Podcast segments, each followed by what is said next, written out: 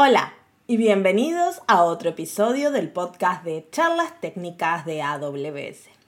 En este episodio vamos a hablar exclusivamente de Kubernetes y más específicamente de Kubernetes en AWS. Ya tuvimos un episodio entero dedicado a las mil formas de desplegar contenedores en AWS. Y ahora nos vamos a centrar en este tema que no cubrimos en tanto detalle en ese episodio. Puedes escuchar el episodio de contenedores haciendo clic en el link que te dejamos en la descripción de este episodio. Ahí está disponible. Y sin más dilación, empezamos con el podcast.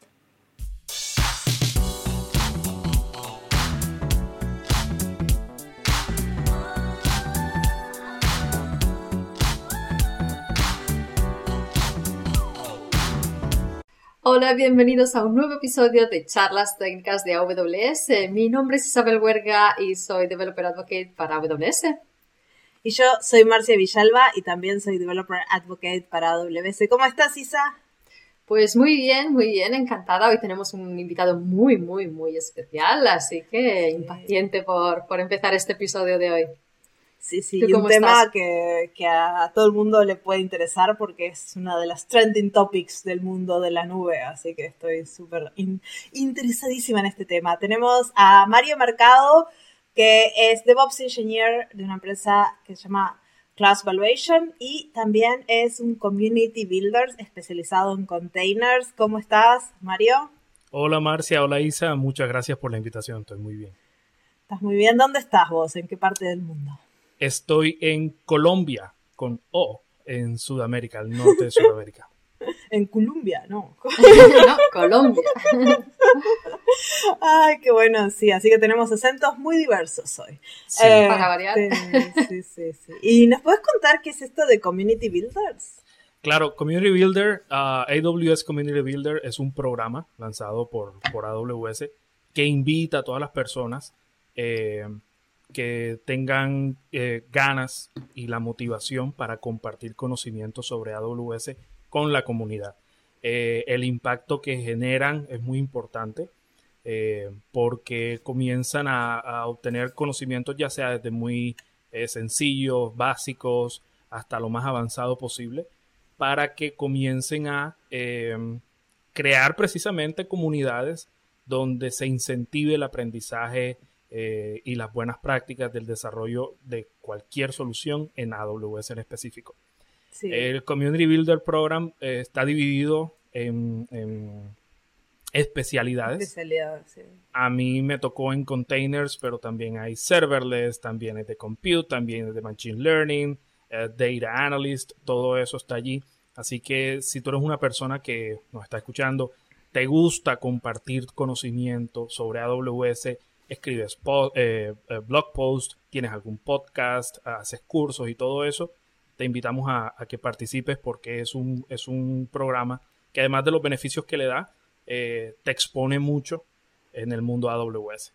Sí, a mí este programa me gusta mucho porque está, tenemos el programa de Heroes, que ya tuvimos un par de Heroes invitados en el podcast y ya lo presentamos el programa, que es como AWS te invita al programa y es un programa de reconocimiento básicamente después que, que AWS le da a gente que genera mucho contenido o que... Pero después tenemos el de Community Builders, que vos te podés nominar a vos mismo.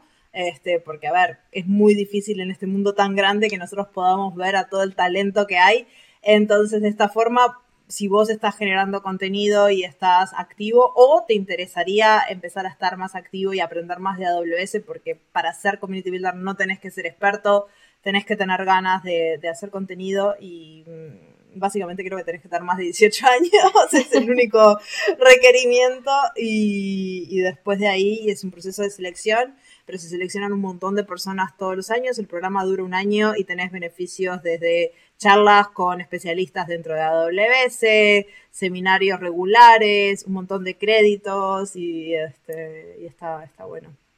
Sí, sí, actualmente hay entre 1200, 1500, no tengo el número exacto, de community builders en todo el mundo. Se esperan, creo que a final de año, eh, haya un poco más de 2000. Mm. Pero sí, eh, aceptan muchos, muchos, muchos el programa recibe Community Builders dos veces al año. Eh, hoy, 2021. en septiembre. En septiembre es el siguiente, creo que sí. Igual ahí estará la, la notica por ahí abajo. Sí, Eh, para sí que dejaremos entren- el link en, la- en la descripción. Correcto. Exacto, y ahí pueden ir y registrarse todos. Así que, que muchos me preguntan cómo puede ser Hero. Lo siento, Hero, no pueden ser si no los encontramos nosotros y los reconocemos. pero Community Builder, este, ustedes pueden aplicar directamente ahí. Y con eso vamos a empezar a hablar un poco del tema que nos trae hoy, ¿no? Que es Kubernetes, que es una palabra que, escuchamos en todos lados y al menos yo hasta hace poquito tiempo, yo no soy una persona de contenedores, eh, para mí Kubernetes y Docker eran tomato, to- patata, papa, lo mismo, ¿no? No, no- no había diferencia. Eh, este, y capaz podemos empezar un poquito aclarando qué es Kubernetes para la gente que estaba en la situación que yo estaba hace unos meses. ¿Todavía se llama también K8? ¿Todavía se utiliza esto de K8? Del K8 este. Sí, sí se utiliza y de hecho es, es curioso porque Kubernetes es una palabra de 10 letras. Entonces toman la K del comienzo, la S del final, te quedan 8 en la mitad, se usan el 8 y listo. Se K8. escribe más rápido. Ah, la la. Así que si habéis oído K8 y Kubernetes, es lo mismo. Eso sí es Por lo mismo. eso el 8. Eso sí es lo mismo. Por eso el Pero 8. sí, sí, es interesante esta historia.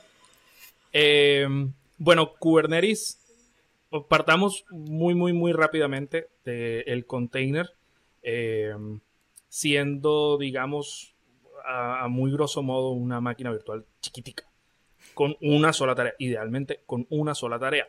Entonces está optimizada para correr eh, con muy pocos recursos eh, y la idea es que se puedan mirar los contenedores como para facilitar el escalamiento horizontal sobre todo eh, de las aplicaciones que uno esté corriendo. Entonces puede tener en un container una aplicación en Node.js, en otro container una en Python, en otro container una en .NET Core. Entonces yo puedo replicar esas aplicaciones y darle más disponibilidad a mi solución. Ese es el concepto detrás de containers. Docker es el engine más popular.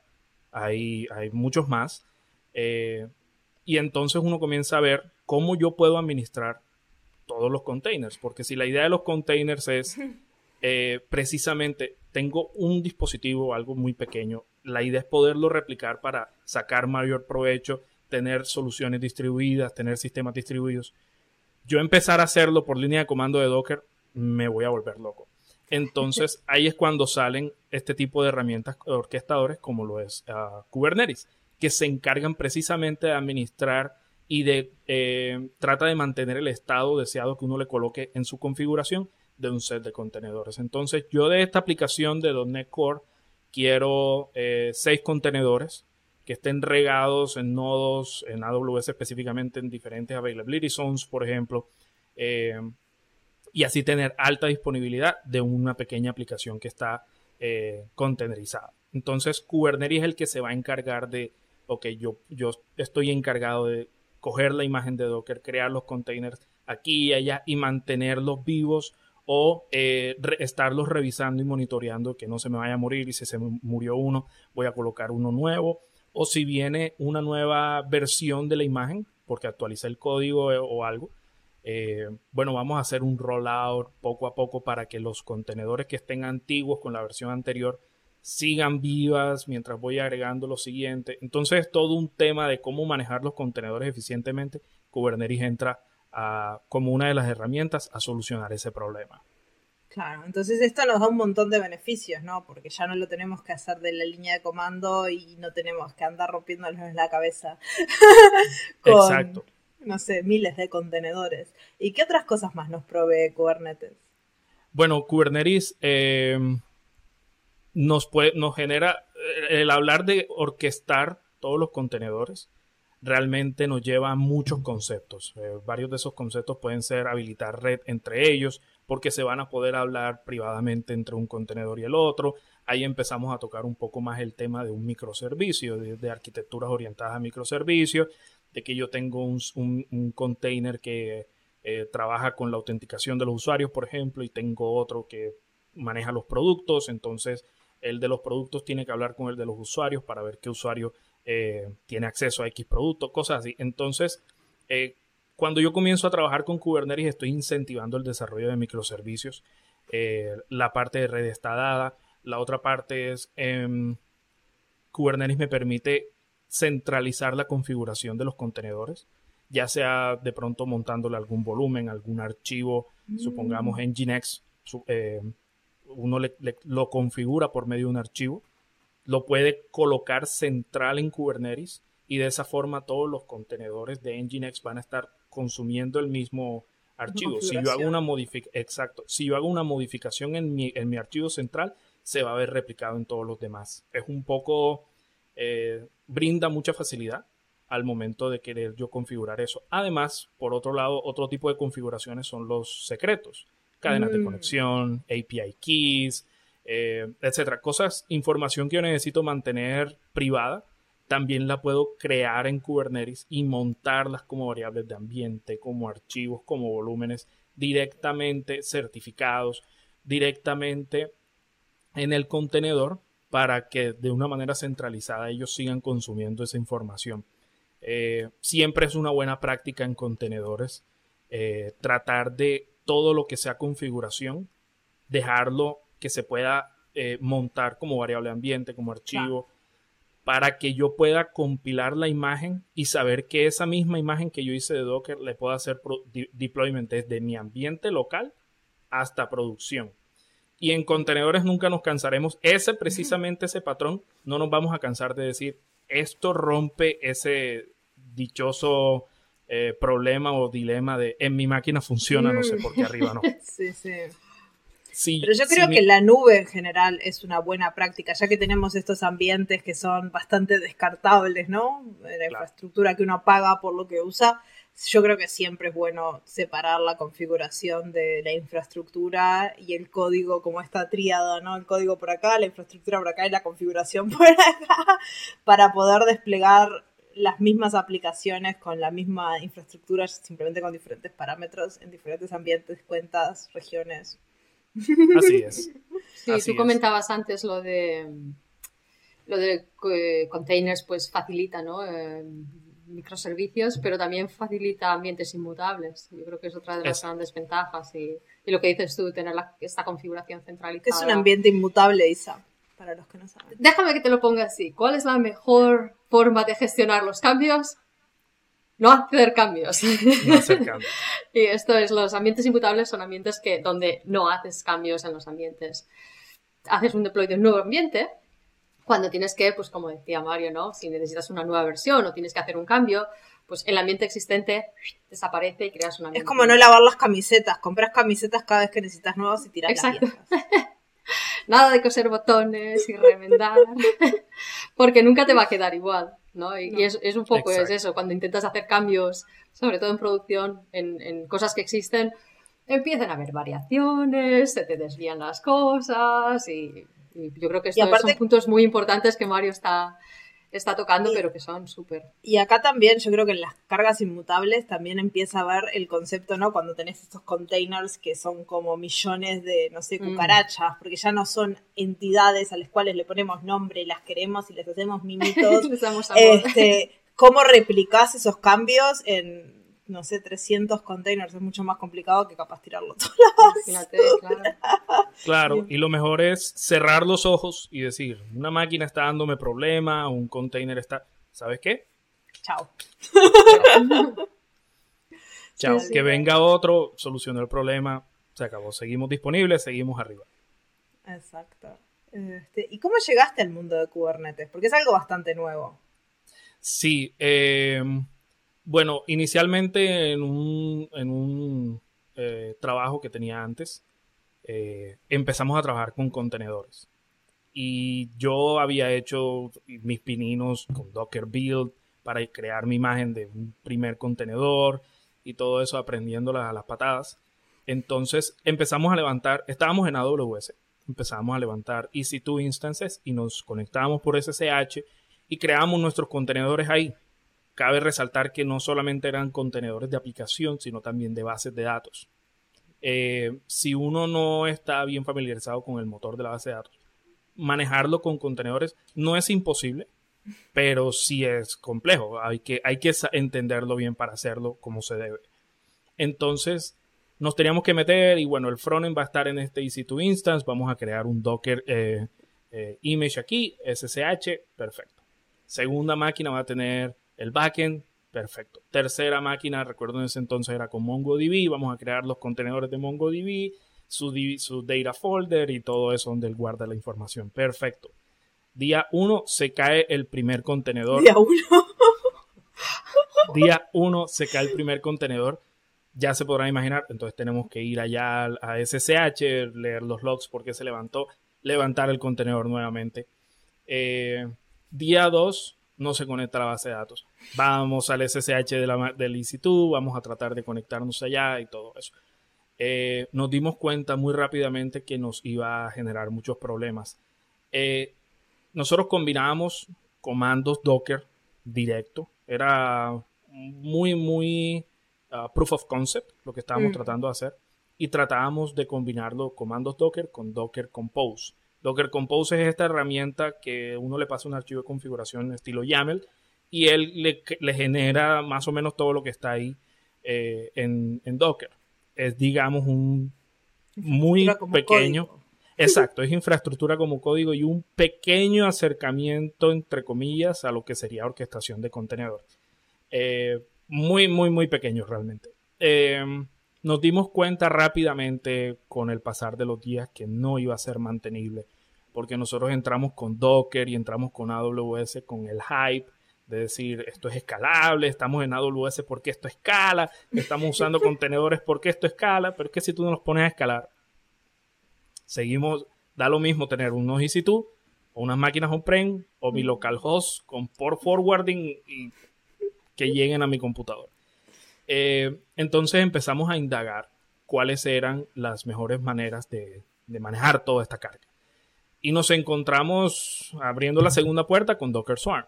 En Docker Swarm, bueno, vamos a empezar a experimentar. En todas las máquinas empezamos a colocar, eh, a instalar Docker Swarm. creamos el manager, le creamos los workers. Y Docker Swarm es el orquestador de Docker. De Docker. Sería como el Kubernetes de Docker. Eh, exacto. Entonces empezamos a trabajar con esa parte eh, hasta que, bueno, los desarrolladores querían sacar más provecho de, AWS y ya no era solo eh, EC2, Autoscaling ni nada de eso. Metíamos en el user data. User data es este set de comandos que tú colocas para que el EC2 comience y los corra apenas, apenas, apenas arranque y ya tú tengas todo configurado como lo definiste allá. Eh, y veíamos algo de Autoscaling, más o menos. Eh, los desarrolladores entonces empezaron a trabajar con, recuerdo en ese momento, con S3. Mm. Y teníamos que manejar temas de permisos, teníamos que manejar temas de load balancer ahora, teníamos que manejar... Eh, ellos estaban trabajando mucho en arquitecturas orientadas a eventos con SNS, con SQS, mm. etc. Y mientras nosotros le teníamos un ojo al Docker Swarm, también teníamos que tenerle otro ojo a cómo yo entonces comienzo a crear toda esta parte. Cómo yo puedo administrar esto y cómo yo lo puedo hacer a través de los ambientes. Eh, se vinieron muchas cosas como CloudFormation, por ejemplo. Eh, sin embargo, a nosotros nos hacía falta algo porque la cantidad de trabajo que estábamos haciendo eh, para mantener esta proof of concept era mucha era mucho. Nosotros decíamos, listo, está bien, ya el Euroscaling se está moviendo de vez en cuando, está escalando, escalando. Eh, estamos teniendo nuestros containers arriba y todo el tema, pero ahora quienes no escalan somos nosotros. Las eh, personas. Las personas no escalan. Eh, eso, eso siempre fue así. Entonces, empezamos a indagar más, a ver qué podíamos hacer nosotros y nos encontramos con Kubernetes Mm. Eh, ese día conocimos el Dark Side, no mentira.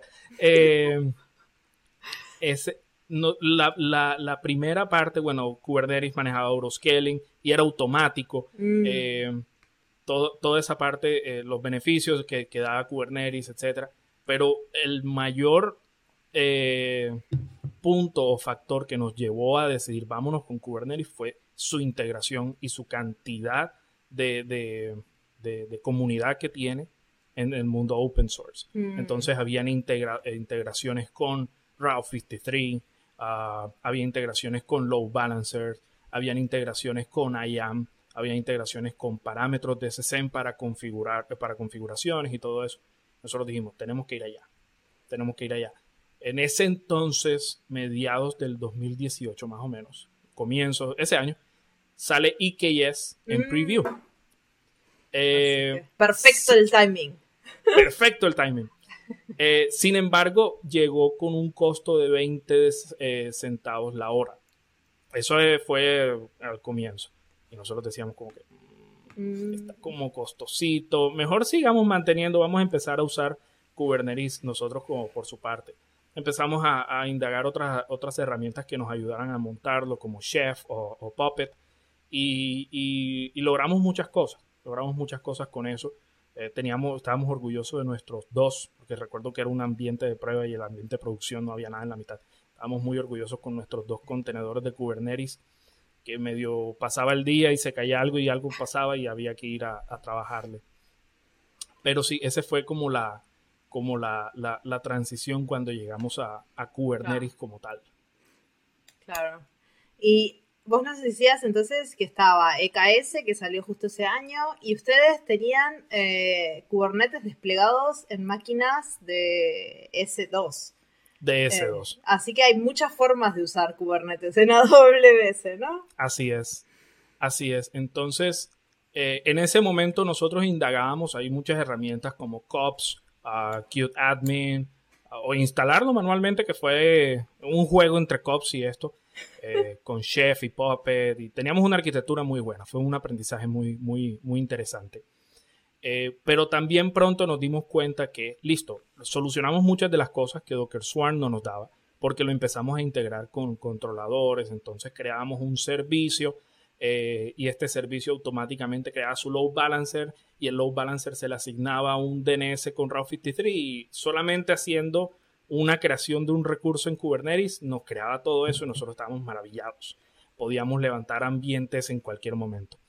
Eh, sin embargo, mantener Kubernetes como lo teníamos nosotros es literal un trabajo tiempo completo. Básicamente tenían que poner Kubernetes en un clúster de S2 y gestionar el clúster de Kubernetes, no lo que estaban haciendo esos servicios que daban valor a sus clientes, pero sino ese, ese pedazo de infraestructura que usaban ustedes, ¿no? Era... Exacto, exacto. Entonces nosotros decíamos, eh, medio reacios al cambio, porque ya veníamos de hacer varios cambios. Decíamos, estamos en Kubernetes, fue mucho esfuerzo llegar aquí. Realmente Kubernetes cuando se comienza, digamos lo que es el, hard path, el, camino difícil, sí, muy para arriba. una, línea, una curva de aprendizaje bastante empinada y, y, dependiendo los recursos que uno tenga, bastante larga también puede llegar a ser. Entonces, eh, sale IKS en, a finales del, 2018 más o menos, no recuerdo exactamente la fecha, queda generally available y nos sigue como picando el ojo, como acuérdate que aquí estoy yo. En ese momento IKS eh, realmente siempre ha sido así. digamos que hay dos partes de un, un clúster de Kubernetes. El control plane que son los master nodes, eh, donde está etcd, que es esta base de datos que mantiene toda la configuración del Kubernetes. Eso es un mundo aparte. Y uno gasta mucho tiempo en eso para darle soporte a los, al, data plane, que es donde están los worker nodes, donde corren los contenedores, mm. que tienen el negocio, que le da dinero al negocio. Y esta primera parte no mucho, esta, esta sí bastante. Entonces IKS al menos me decía, vamos a que tú te, tú te preocupes por la parte lógica de tu, de tu solución, eh, que yo me encargo con todas las habilidades que tiene AWS por debajo, todas esas magias, eh, yo me encargo del control plane. Tú solamente créame, págame 20 centavos la hora. Y, Pero es un empleado muy barato, si lo pensás con todo lo que te da, ¿no? sí, claro eran menos de, de 300 dólares al mes, algo así. Era, era un empleado muy barato y nosotros dijimos, bueno, dale, vamos para allá. Vamos a, vamos a, quitarnos la carga de esos nodos que están acá. Eh, ya no vamos a pagar por esos EC2, ya no vamos a pagar por, por manejar eso. Claro, que, eso es lo más caro, como lo que decían ustedes, no escalaban las personas. Y contratar expertos en Kubernetes era difícil el 2018 y es difícil el 2021. Es difícil aún todavía, sí, exacto. Así es, es complejo. Y bueno, en ese momento eh, decidimos hacer el cambio y nos encontramos con herramientas que hoy en día han incluso eh, se han facilitado. Eh, y nos hemos quedado con y Eso fue en la empresa anterior, actualmente con, con, con Class. Tenemos seis clústeres de, de, Kubernetes, cada uno con 20 y pico de nodos, algo así. Ah. Y no hemos tenido ningún tipo de problema. El SLA de IKS y puede cambiar, puede, puede aumentar. La SLA de Kubernetes es 99.95%. Ese es el Service Agreement, básicamente lo que nosotros Amazon les dice cuánto va a estar disponible el servicio. Exacto. Y ellos dicen, si es menos que esto, paga tanto, si es menos que esto, paga tanto. Y una vez nosotros hicimos la migración y todo el asunto, Kubernetes el año pasado nos dio la sorpresa de, oh, ahora vale menos el empleado. Cortaron el precio a la mitad. Entonces, menos razones habían para no hacerlo. Eh, fue básicamente un no-brainer. Eh, y ese fue, ese fue como, como, como el cambio. Aparte, eh, los upgrades de Kubernetes son otra cosa. Son definitivamente un problema. Y como decía ahorita Isa, nosotros no simplemente con IKS actualízate. Demora como unos 15, 20 minutos, pero uno nunca lo nota. Cuando él dice, bueno, ya yo estoy listo, actualiza tú tus worker nodes. Como todo eso es eh, inmutable, pues sencillo, quito todos estos worker nodes nuevos, obviamente poco a poco, y voy metiendo los nuevos con versión eh, nueva del Kubernetes. Y eso ha facilitado también mucho, mucho, mucho la vida, porque hacer un upgrade de Kubernetes es una tarea también compleja. Aparte, Kubernetes es, eh, Kubernetes es un proyecto open source, está lanzando versiones cada cuatro o seis meses, entonces es, mantenerse al tanto cuando uno logra, bueno, por fin llegué a esta versión. Ya Kubernetes tiene cuatro más adelante. Entonces, la facilidad que da IKS para hacer actualizaciones es súper sencillo. Pero, ¿qué es lo que dices tú? ¿Quieres. Eh, el valor lo sacas de concentrarte en los worker nodes, en donde están tus containers, no en en la parte de gestión, de, de, orquestación y del cluster, ¿no? Porque al final es lo que dices, ¿no? Un servicio gestionado te quita todo, te quita todas esas preocupaciones y todas esas actividades. Te iba a preguntar, ¿cuánto de fácil fue mover de ese ambiente que teníais en EC2 a EKS? Muy buena pregunta. Eh, digamos, digamos que fue relativamente sencillo. Y con el relativamente fue porque teníamos que buscar una manera de brincar con cero downtime de un clúster a otro, básicamente. Entonces, el juego no estuvo en Kubernetes, fue algo como levantamos EKS, lo levantamos súper rápido, en ese momento no existía EKS CTL, de eso hablaremos ahorita, lo levantamos en dos días, algo así, y pudimos entonces montarle todas las aplicaciones allá. A lo último fue un juego de, de, de Blue Green, a nivel de load balancer, los apuntamos todo para allá. Entonces fue relativamente sencillo porque, eh, bueno, darle todavía soporte mientras montábamos toda la infraestructura acá, fue todo eso. Sin embargo, si quitamos esta parte y hablamos rápidamente de lo que es la migración, es 100% eh, transparente porque Kubernetes en IKS va a correr exactamente igual que Kubernetes en mi máquina. Porque es Kubernetes al fin y al cabo. Y hubiera sido lo mismo, en realidad, si lo teníais on-premises o si lo teníais en cualquier otro sitio, ¿no? Exacto, hubiera sido lo mismo. Hubiera sido lo mismo. Entonces yo diría que sí es, es bastante sencillo hacer esa migración. Tiene sus retos, no, voy a mentir. Eh, pero, pero realmente es algo que cuando tú haces el cambio no quieres volver, no quieres volver atrás. es súper interesante. Capaz podemos hablar un poquito del servicio de, de, KS, cómo se integra con las diferentes partes de AWS, porque me imagino que ese es uno de los grandes beneficios que, tiene, ¿no? Claro, claro. Entonces ya llegando, habiendo caminado por, por, este sendero, aterrizando en IKS, bueno, vamos a empezar a sacarle provecho a IKS. Eh, ya sabemos que entonces IKS se encarga del control plane y nos deja a nosotros esa parte. Es como seguir fomentando el Share Responsibility Model mm. de AWS. Ellos se encargan de una parte y nosotros de otra. Eso está muy explícito y no hay ningún inconveniente. A hoy nosotros no hemos tenido ningún problema con IKEAs. Eh, con el control plane nos ha respondido todo muy bien. Los problemas los introducimos nosotros. hay un lema en mi equipo, eh, un paréntesis, hay un lema en mi equipo eh, de, DevOps, de infraestructura de, cloud, que decimos, nosotros arreglamos problemas introduciendo unos más complejos. Entonces, ese, es como la partecita. Tenemos 100 bugs, arreglé un bug, tengo 110 bugs. algo así, algo así más o menos. Entonces, eh, una de las principales ventajas que tiene IKS es su integración con el largo ecosistema de AWS, ya sea ah, con IAM.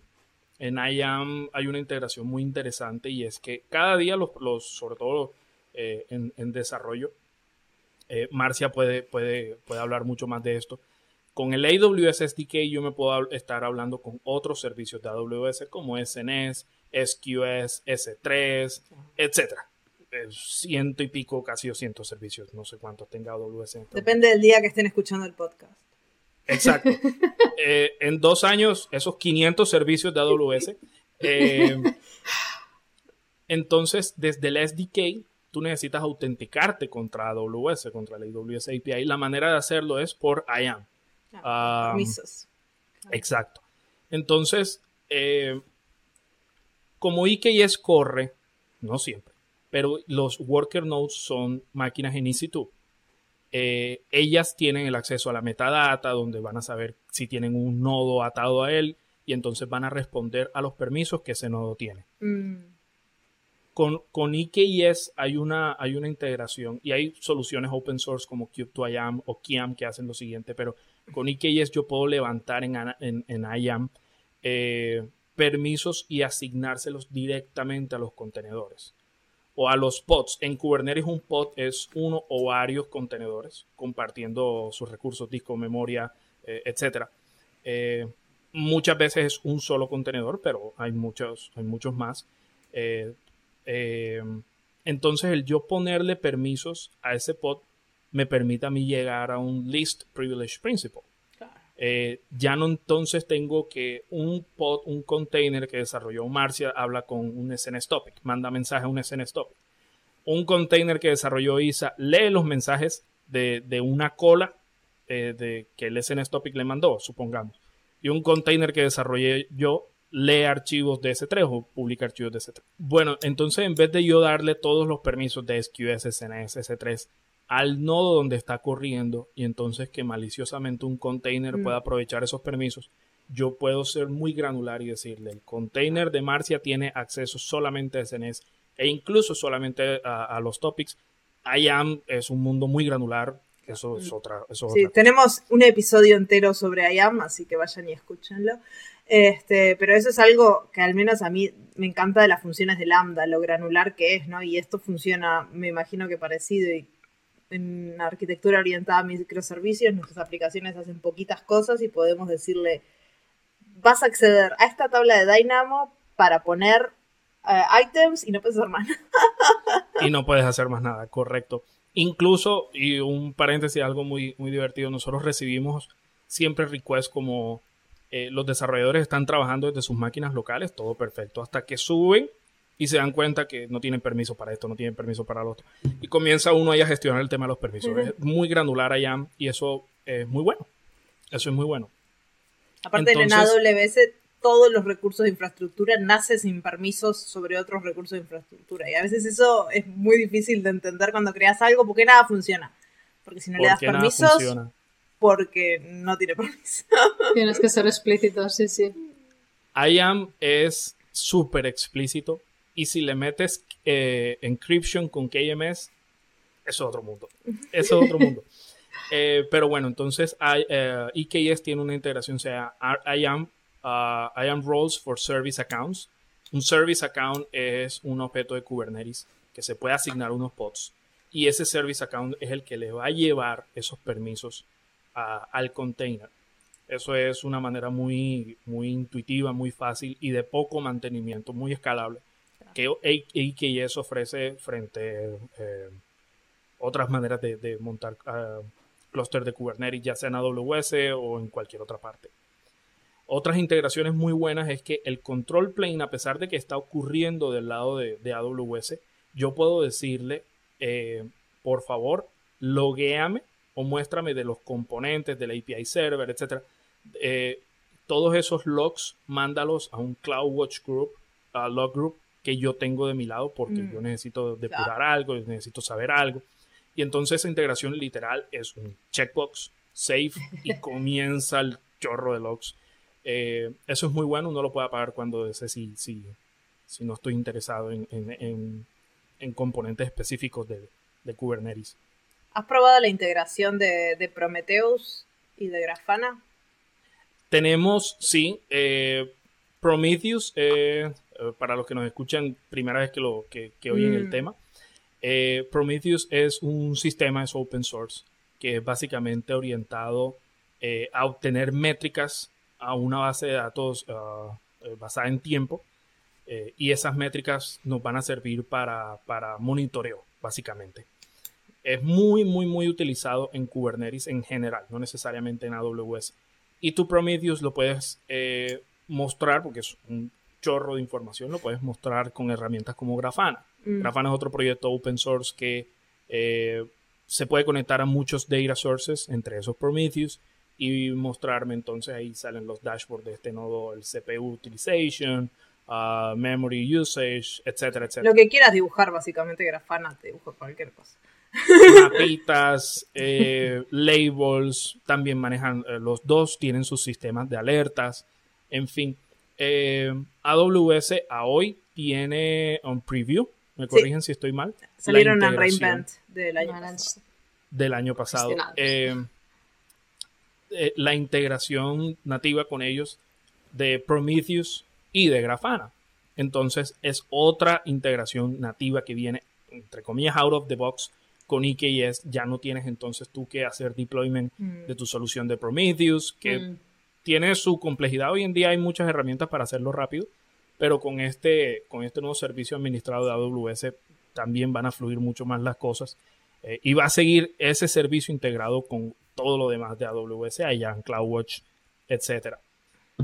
Em, pero sí, es, una parte muy buena, vital, eh, cuando estamos trabajando con sistemas distribuidos o un clúster como Kubernetes. Mm. El monitoreo eh, tiene que estar ahí, un monitoreo eh, efectivo tiene que, tiene que estar presente.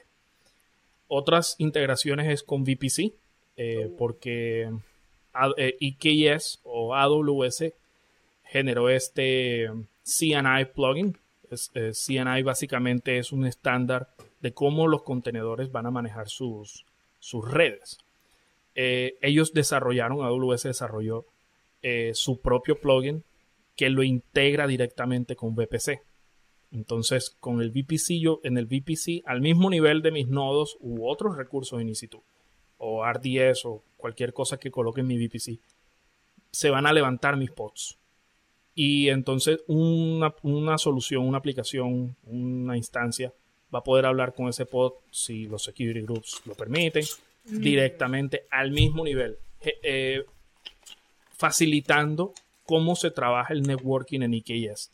Porque, bueno, en Docker, no sé si, si, si ustedes han tenido, supongo que sí, la oportunidad, cuando ustedes levantan en Docker, eso crea una red por debajo y da una IP por debajo. Y entonces no, ni siquiera en mi máquina mm. eh, es, está al, mismo nivel de la red. Con el VPC uh, CNI plugin que desarrolló AWS, que viene con IKS, eso está al mismo nivel. Los ah. contenedores y todo lo demás va a quedar al mismo nivel, facilitando debugging, facilitando integraciones con otras herramientas. Son como máquinas en nuestra red, aunque sean contenedores. Exactamente. Entonces, un pequeño tip, eh, siempre hay que planear, creo que en el, en el, en el, en el capítulo con Anselmo lo, lo, mencionaron, siempre hay que planear las redes porque, no, y que ya es escala y tengo muchos contenedores, pero mi VPC es slash 26. Ahí no van a ver, ahí no va a haber espacio para eso. Eh, muy buen punto. eso, eso, eso, es, eso es muy importante tener esa parte clara. Si quedaron un poquito offline, ahí está el capítulo con Anselmo. Eh, la, la, ventaja entonces de manejar eso al mismo nivel es que, por ejemplo, y esto le gusta a Marcia, estoy seguro, un lambda function puede hablar con un pod directamente. Si están en el mismo VPC, o bueno, VPC Peer Connections, etcétera, cualquier cosa está dentro del mismo y no hay que hacer ningún bridge, ningún NAT, no hay que hacer nada de eso. Eso, es una de las integraciones. Sí, correcto, es una de las integraciones muy, muy buenas. Eh, otra integración, eh, y, ah, ahorita mencionaba, no siempre los worker nodes están en EC2, que ya puede ser EC2 on demand, puede ser EC2 spot instances. Para ahorrarme un, dinero, tengo que manejar el, interruption, por supuesto. Igual podemos, eh, iba a decir, igual podemos explicar un poco la diferencia porque no, no creo que lo hayamos tocado en específico, la diferencia entre on demand y spot. Sí, bueno, tuvimos un, episodio de cómo gestionar tus costos, pero hace millones de años. Hace un mm. año cuando nuestro podcast era bebé. Oh. Igual vale la pena porque, porque es una opción que está ahí, ¿verdad? Claro. Eh, para, para, y, es, y, es, y es válido para el momento en que se esté evaluando, yo quiero IKS en, AWS. Eh, entonces, no, pero es que sale muy costoso. Bueno, pero tengo la posibilidad de trabajarlo sobre EC2 como decía Marcia ahorita también, es un trabajador muy económico, 10 centavos la hora. Eh, si yo trabajo sobre EC2 tengo descuentos hasta el 90%. Básicamente, muy rápidamente, on demand es yo quiero un EC2 y las horas que esté prendida me las van a cobrar y yo puedo ir al sitio de pricing de EC2 y lo que sale ahí me va a salir acá. Eh, con Spot Instances, en cambio, yo solicito bajo un precio acordado una instancia de AWS con los mismos recursos eh, de, de EC2, perdón, con los mismos recursos, todo igual, eh, pero con la condición de que viene como de, una, de un pool de EC2 instances que en cualquier momento me los pueden quitar con una notificación de dos minutos antes. Y eso precisamente es una manera de ahorrar, de, las, más, de las más utilizadas, de ahorrar costos. Y nosotros lo hemos visto, ahorita les, les tengo una historia de, de, eso. Tiene sus, sus, sus, es una espada de doble filo. Nosotros nos cortamos con el filo de acá. Eh, pero bueno, ahorita, ahorita pongo esa historia. Entonces, sí, esa es como la diferencia entre, entre On Demand y AC2. Como lo hablábamos ahorita, estos son infraestructuras inmutables. No hay ningún sentido de que yo quiera mantener y mimar a mis nodos. Si ellos se tienen que ir, chao. Chao. Si me vas a estar generando 90% de descuento en ahorro, venga. Adelante. Exacto.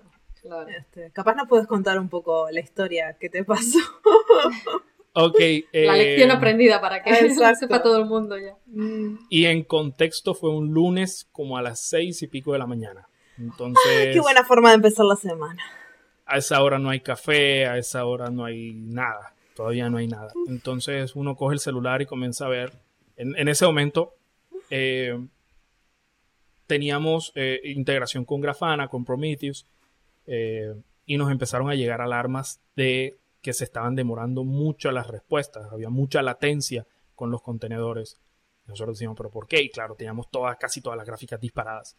El sitio seguía arriba, pero extremadamente lento, porque todo se había reducido a de veintipico de nodos como a 8, una cosa así. Se redujo bastante.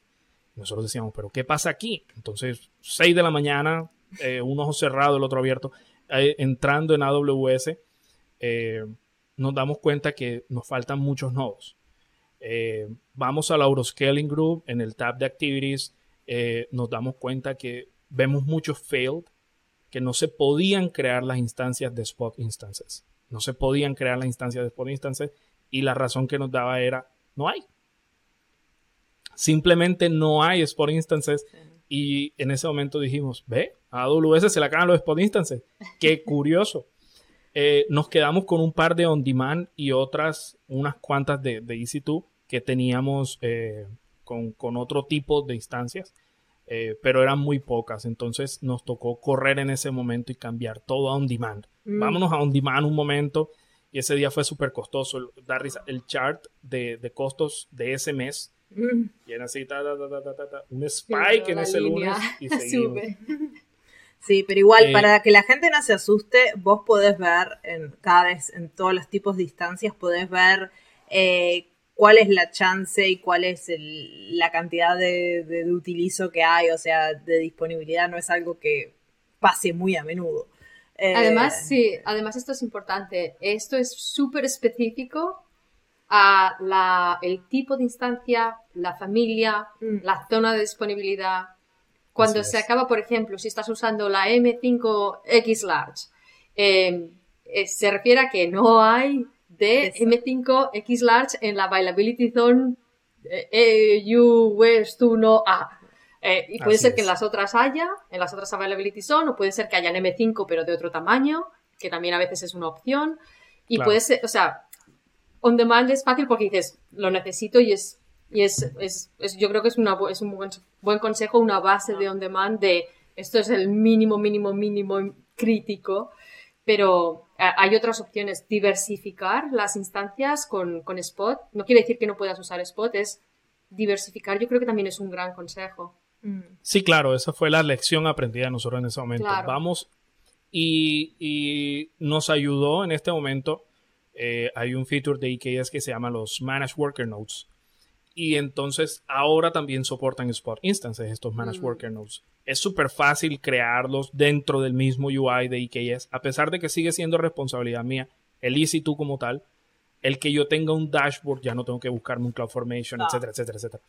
El mismo UI, yo quiero unos nodos de este estilo, ta, ta, ta, y él los crea en mi account uno puede crear diferentes capas, como decía Isa, un on-demand base, uno o dos bases, eh, y diferentes spot instances, ya no solamente en 5 porque ese fue el error. Teníamos puro en 5 y unos cuantos en 4. las más eh, comunes. las más comunes son, son, de, son de uso general.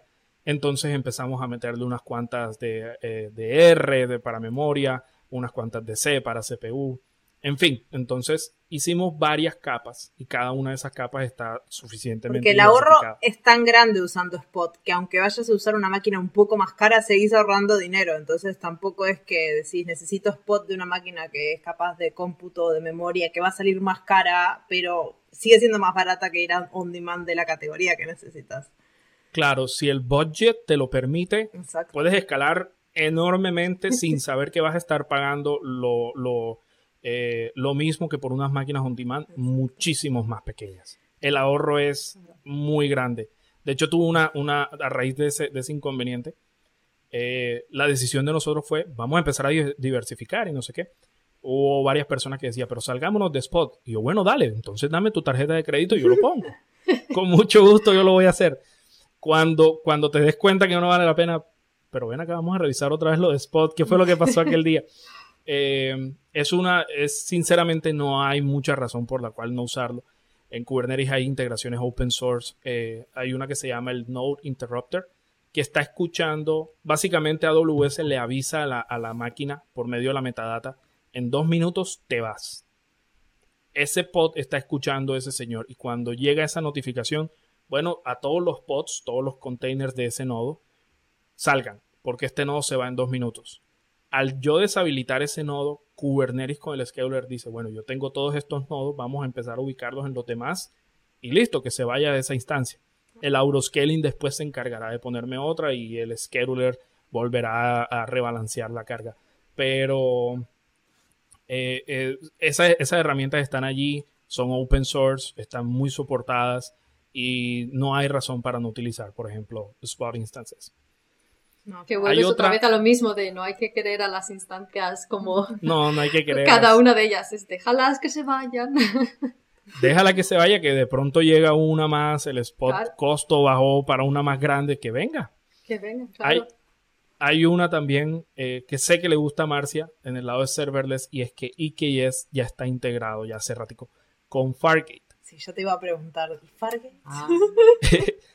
Entonces con Fargate sucede que el control plane de EKS eh, tiene un, custom scheduler que funciona leyendo las configuraciones del pod que viene. Básicamente un scheduler en Kubernetes es este componente que está encargado de... Al clúster le pidieron un pod. Él analiza muchos factores, labels, obviamente recursos que necesita, etcétera, para ver dónde lo ubico en los workloads. si viene ese label con una configuración que en Fargate se llama el profile y hace match con el profile, antes de que te vayas a un worker node, vete para Fargate y yo puedo correr mi contenedor en Fargate el tiempo que lo necesite, etc. No, cuando uno lo está corriendo, obviamente, a mayor escala y mayor duración, Fargate no suele ser una solución mm.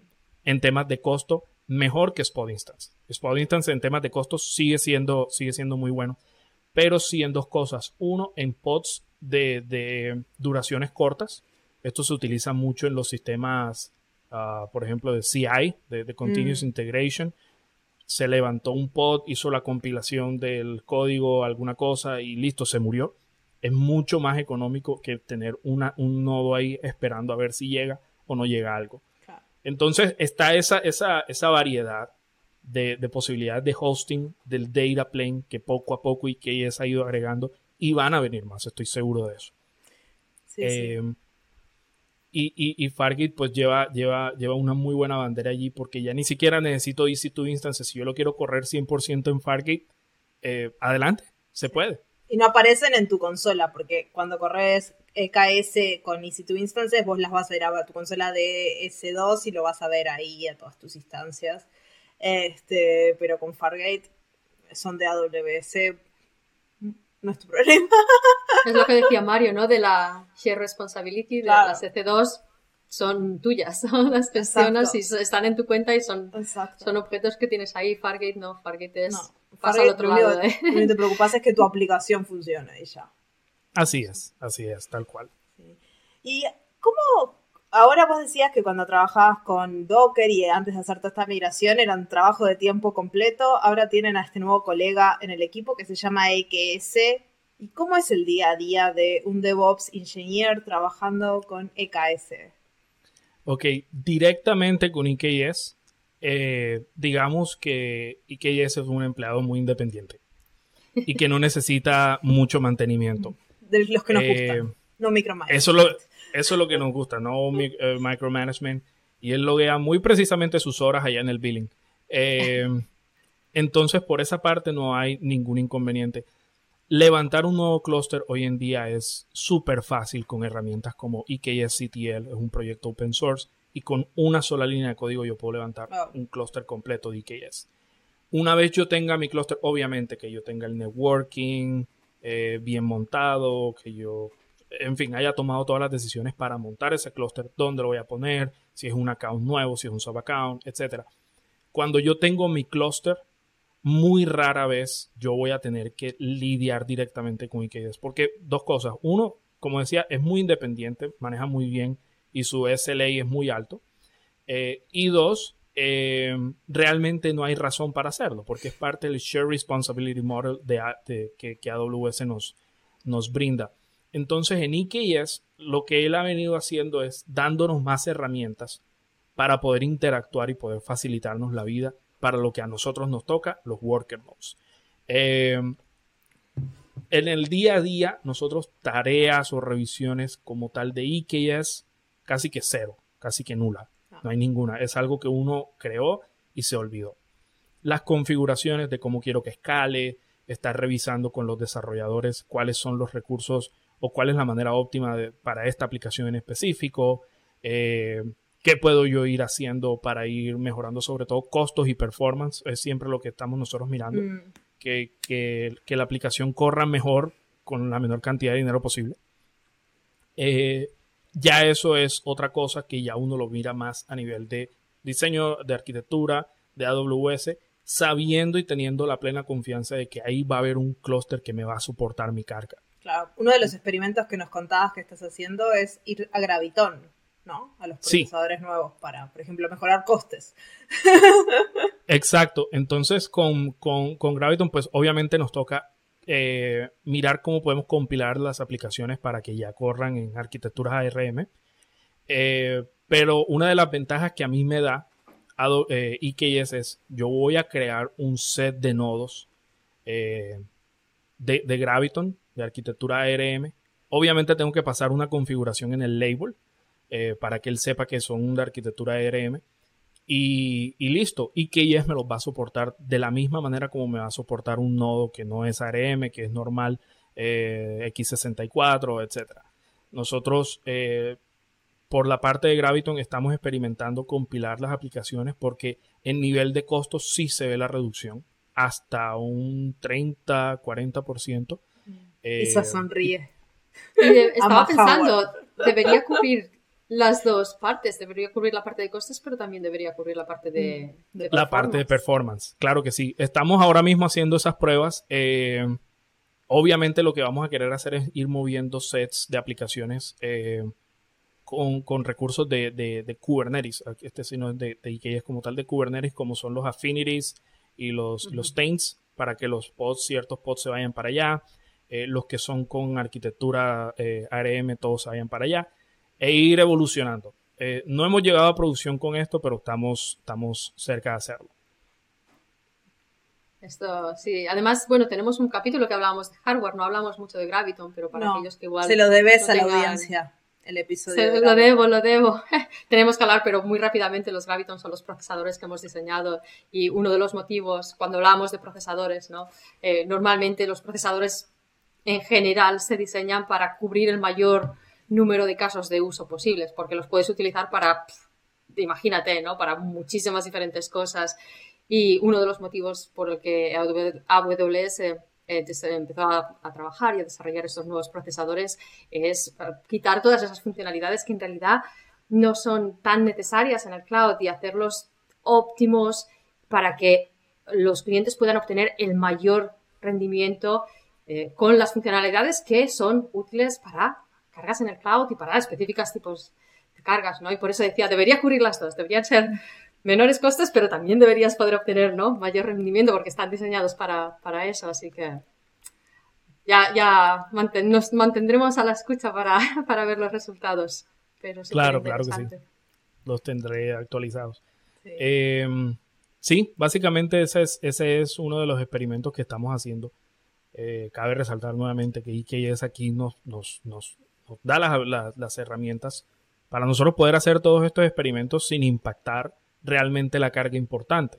Aunque bueno, lo estamos haciendo en ambientes bajos de prueba y todo eso, eh, tampoco podemos estar impactando al equipo de desarrollo y el equipo de pruebas y toda la gente que está interactuando con las instancias.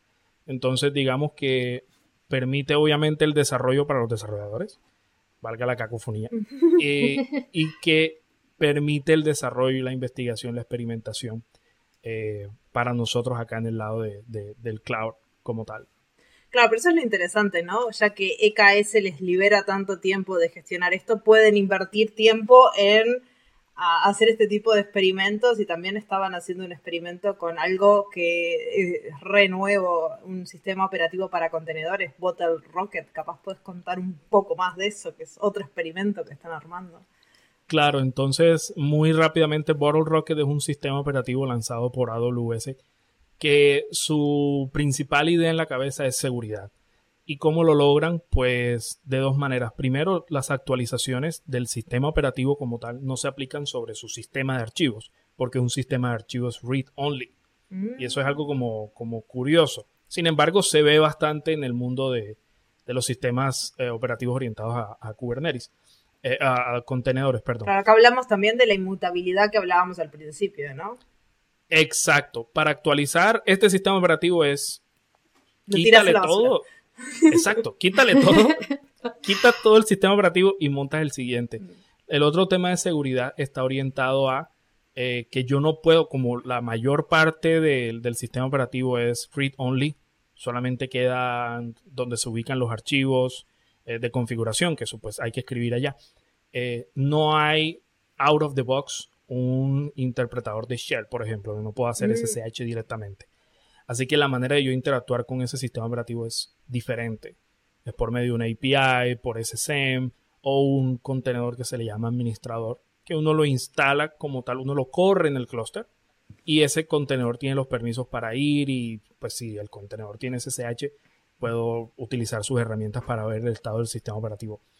Eh, al, ser mucho más compacto, al no tener muchas de las herramientas que un sistema operativo tendría, asumiendo que las vamos a usar, Bottle Rocket ser muy optimizado eh, el performance también debería verse mejor.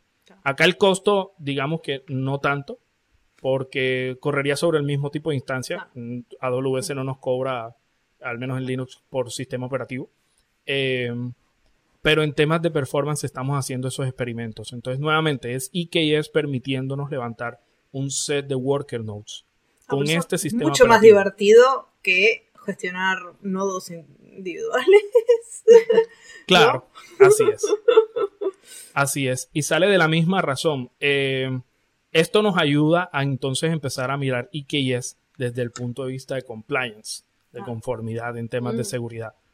Porque muchos de, la, muchos de los frameworks de hoy en día, eh, SOC 2 NIST, eh, PCI, todo eso nos preguntan quiénes tienen acceso a qué máquinas, cómo acceden, tienes MFA, tienes esto, tienes lo otro, tienes auditoría de logs, todo eso.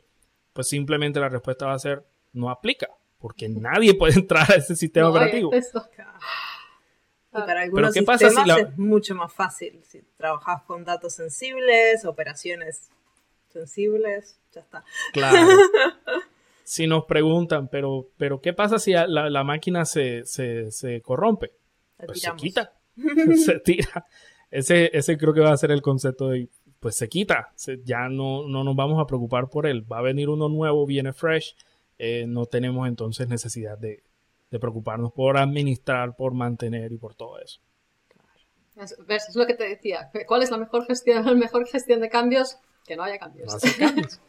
Tachas, no aplica. no aplica. Yo tengo una última pregunta eh, que es para, mí siempre me gusta preguntar cuando, para aquellos que digan, ¡Ah! me has abierto el mundo, me has abierto los ojos, esto lo quiero implementar, quiero, queremos empezar a experimentar. ¿Cuál sería tu consejo de cómo empezar? con Kubernetes? Ok, con Kubernetes en específico, eh, debo, debo, llegar al menos con una idea de, contenedores. Nuevamente, Kubernetes soporta varios tipos de contenedores, varios motores. El más popular es Docker. Mm, podemos empezar por ahí, entender lo básico que es, un, que es una imagen de Docker, cómo corre un contenedor, todo ese tipo de cosas. Eh, no es complejo, sinceramente. Una vez uno tenga eso, eso definido, tiene que entonces empezar a estudiar los conceptos de, Kubernetes como tal, que es un pod, que es un deployment, que es un replica set, que es un servicio, cómo lo puedo empezar a configurar. Y hoy en día hay muchas soluciones para yo poder correr un clúster de Kubernetes desde mi máquina local. La más famosa se llama, ah, o una de las más famosas se llama Minikube, donde yo comienzo a correrlo y es un clúster de Kubernetes que tengo acá. La ventaja de eso es que cuando yo estoy desarrollando, estoy aprendiendo Kubernetes acá, llevarlo a un servicio administrado ya en la nube como IKS es transparente. Simplemente mm. los mismos objetos que tienes aquí los vas a poner allá. Entonces mi, recomendación para las personas que quieran aprender con, el, con, Kubernetes en específico es esa, eh, manejar un, motor de, contenedores, preferiblemente Docker, vas a encontrar mucha información acerca de eso.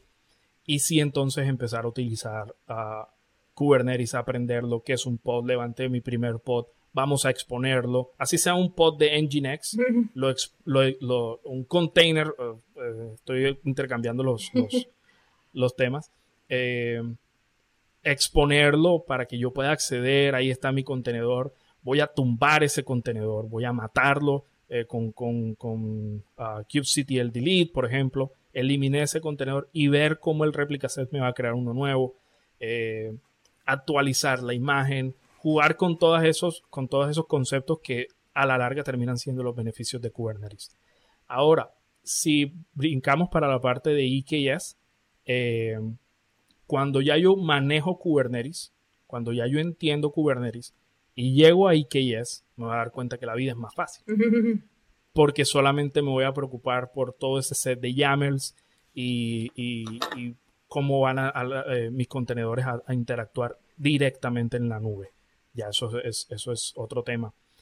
Em, esa, parte, esa parte para el aprendizaje de, de IKS, si no te gustan mucho las, las em, configuraciones en YAML, porque Kubernetes es 200% YAML. La nube te va a ser eh, muy dura si no te gusta YAML. sin embargo, sin embargo, y nuevamente, sé que esto le va a gustar a Marcia, CDK, por ejemplo, es la versión ah. código de los templates de Kubernetes. De, ah, puedes hacerlo todo con CDK. Hay una, hay una nueva que se llama, una nueva herramienta que se llama CDKates. Ah. Entonces un jueguito de palabras donde, nuevamente, por código, tú escribes tu código eh, y él te va a terminar generando el template que se va a aplicar directamente en el clúster. Así que si no te quieres lidiar con, con, con YAMLs, eh, así como no te quisiste lidiar con, con YAMLs en CloudFormation, también hay una versión CDK para uh, Kubernetes, se llama CDKs. CDKs escrito como antes, CDK8S, con el como, Como aquí, un CD. Oh, qué grande lo tienes ahí. Para igual lo vean es con, el, es con el 8. es con el 8. Están en los links en la descripción del episodio, sí. Perfecto. Y yo creo que con eso ya les dimos un montón de información a la gente que quiera arrancar con Kubernetes en AWS, que quiera arrancar con Kubernetes o que simplemente quiere escuchar historias de gente usando, haciendo aplicaciones escalables y distribuidas. Así que sí, muchísimas gracias Mario por todo el tiempo. No, gracias, a ustedes por la invitación. Eh, soy, un, soy un fan del, del, del show. Eh, el día que lo conocí, pues empecé a, seguirlo. Y allá en el, en, el, en el grupo de Community Builder, cuando Marcia dijo, ¿quién quiere venir a, a, a mi show? Levantó la mano automáticamente sin pensarlo. yo quiero ir, yo quiero ir a hablar de, de, contenedores, de qué podemos hablar, todo eso. Entonces, muchísimas gracias a las dos por haberme invitado. Sí, siempre. Siempre que tengan una historia para la gente que nos esté escuchando, no duden en escribirnos. Tenemos un correo electrónico y como nos, me dijo Mario que quería participar, nosotras encantadas de recibir gente de la comunidad y escuchar historias que no conocemos, así que por favor escríbanos, este, porque el descubrimiento de Mario fue increíble, quedamos como wow, esto es súper interesante, tiene un montón de historias para contarnos este, y así de haber un montón de gente o si conocéis a alguien también, o si conocéis a alguien que decís, me, gustaría que invitarais a esta persona porque tiene historias, hacérnoslo saber, que a veces no podemos saberlo todo. no, así que, bueno, y con eso las despedimos hasta dos semanas, que viene otro episodio. hasta la próxima. Gracias Isa, gracias Mario, chao. Muchas gracias por escuchar el podcast hasta el final. Todos los links que mencionamos están en la descripción del episodio. Nos vemos en dos semanas con otro episodio del podcast de charlas técnicas de AWS. ¡Chao, chao!